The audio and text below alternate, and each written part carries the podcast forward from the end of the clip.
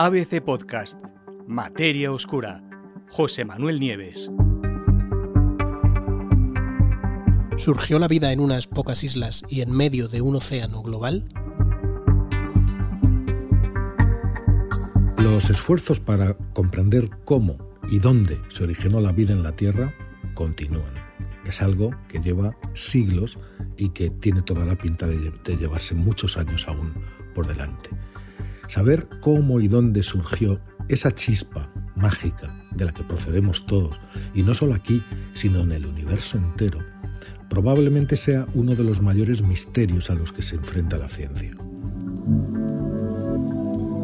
Algunos creen que la vida está por todas partes, o por lo menos sus elementos esenciales, y esos elementos se combinan después en los planetas que reúnen las mejores condiciones. Otros, cada vez menos, pero todavía hay muchos, creen que la vida es un fenómeno único, que se produjo solo en la Tierra y como consecuencia de una complicada e irrepetible cadena de acontecimientos. Ahora, una nueva hipótesis, basada además en sólidos datos geológicos, parece apoyar la idea de que por lo menos aquí, en nuestro mundo, los primeros seres vivos surgieron en las cálidas balsas de agua superficiales que debieron de existir en antiguas islas que mucho antes de que se formaran los continentes salpicaban un vasto y único océano planetario. Imaginad el paisaje. Nuestra Tierra, nuestra familiar, familiar Tierra, era un único océano global salpicado por unas pocas islas. Qué diferente era nuestro mundo en aquellos lejanos tiempos con respecto a lo que soy. Vamos a hacer un pequeño repaso de la vida aquí en la Tierra. Tres datos nada más. Las formas confirmadas de vida más antiguas que se han encontrado en la Tierra, fósiles por supuesto, tienen una edad de cerca de 3.500 millones de años. Solo, fijaros bien, mil millones de años después de que nuestro mundo se formara. Se han encontrado también rastros de vida más antiguos, en rocas de hace 3.700 y 3.950 millones de años. Se trata de especímenes que son controvertidos, por eso decimos la cifra de hace 3.500 millones de años como fija. Pero apoyan la idea de que la vida se desarrolló en nuestro planeta muy pronto, apenas algo después de que se desarrollaran la atmósfera y los océanos, muy poco tiempo después de formarse. ¿Cómo pudo surgir la vida? Lo cierto es que el origen mismo de la vida está sujeto a una controversia científica que no cesa, y a día de hoy se ignora cómo exactamente pudo producirse ese milagro. Sabemos que por lo menos aquí, en nuestro mundo, la vida necesita estar basada en bloques de construcción básicos, podríamos llamarlos así, los ladrillos de la vida, que son moléculas como aminoácidos o nucleótidos que se pueden ensamblar, reaccionar químicamente y ensamblarse para formar, moléculas más complejas, como las proteínas, el ADN, el ARN. Esta transición de bloques simples de construcción o de ladrillos simples a cadenas largas moleculares se llama polimerización. Pero para que ocurra se necesitan temperaturas cálidas y unas condiciones muy específicas. Pero ¿dónde se daban en la Tierra esas condiciones hace cerca de 4.000 millones de años?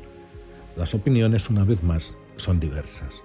Algunos investigadores creen que las primeras formas de vida microbiana surgieron en las profundidades de los océanos, al abrigo de chimeneas hidrotermales submarinas que, es así, reúnen todo lo necesario y todo el cóctel químico y las temperaturas necesarios para que la polimerización se produzca. Otros, sin embargo, sostienen que esas cálidas chimeneas en el fondo de los mares o de los océanos desprenden demasiado calor para que se produzca una polimerización eficaz y que además, incluso debajo del agua, en el entorno submarino, esa polimerización sería mucho más difícil que se produjera que en un entorno mucho, más, mucho menos eh, sometido a muchas menos presiones. Por eso, estos científicos creen que la vida, más bien, debió de surgir en la superficie, no en el fondo del mar, en el agua, eso sí, pero en estanques naturales poco profundos y cálidos, calentados quizá por energía geotérmica. Pero claro, para que esta hipótesis de las balsas de agua funcione, ¿qué se necesita? Pues es necesario que exista tierra sólida. Sin esa tierra sólida los estanques no habrían entendido dónde situarse. Y ahí es precisamente donde este nuevo estudio del que hablamos hoy encaja. Está publicado hace apenas unos días en la revista Nature Geoscience y ahí los investigadores tratan de arrojar luz sobre la topografía que tenía la, Tierra durante la era arcaica, que es un larguísimo periodo que se extiende desde hace 4.000 hasta hace 2.500 millones de años. La pregunta es la siguiente. ¿Había o no había tierra sólida en nuestro planeta antes de que se formaran los continentes? Como hemos visto, la existencia de tierra sólida para que se formaran esas charcas superficiales de agua cálida era imprescindible para la formación de la vida. Pero ¿había o no había tierra sólida en nuestro mundo tan temprano, antes de que los continentes existieran? ¿Y cuál es la respuesta?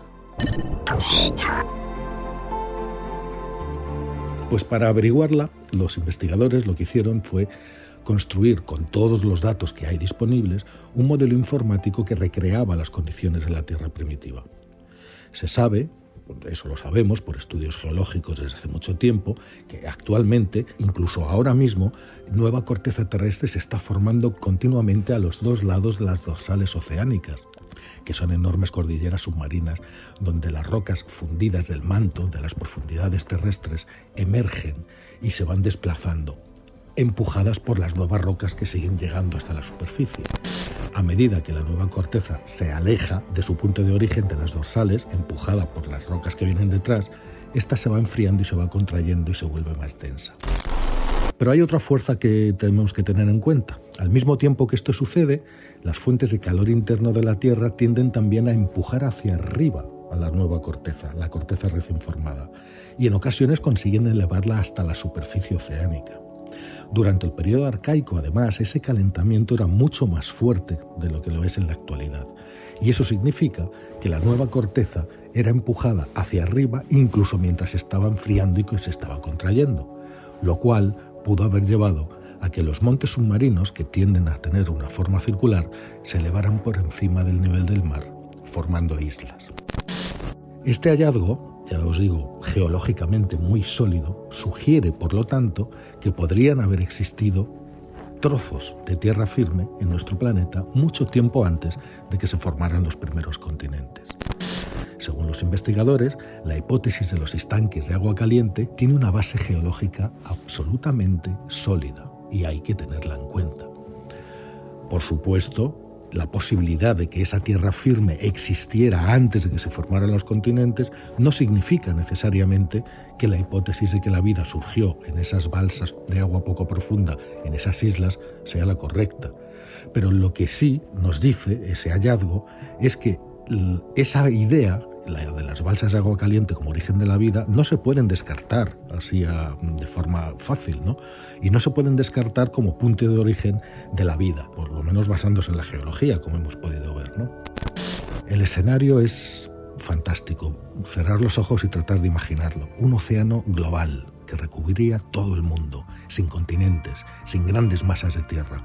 Eso sí, salpicado por islas hace cerca de 4.000 millones de años islas humeantes, puesto que era de corteza recién formada, todavía caliente, formando balsas de agua caliente y en esas balsas de agua surgiendo la vida. Imaginaros que, que esos escenarios, ese escenario, ese mundo tan absolutamente distinto al que tenemos hoy, podría haber sido testigo de la aparición de los primeros seres vivos de nuestro planeta.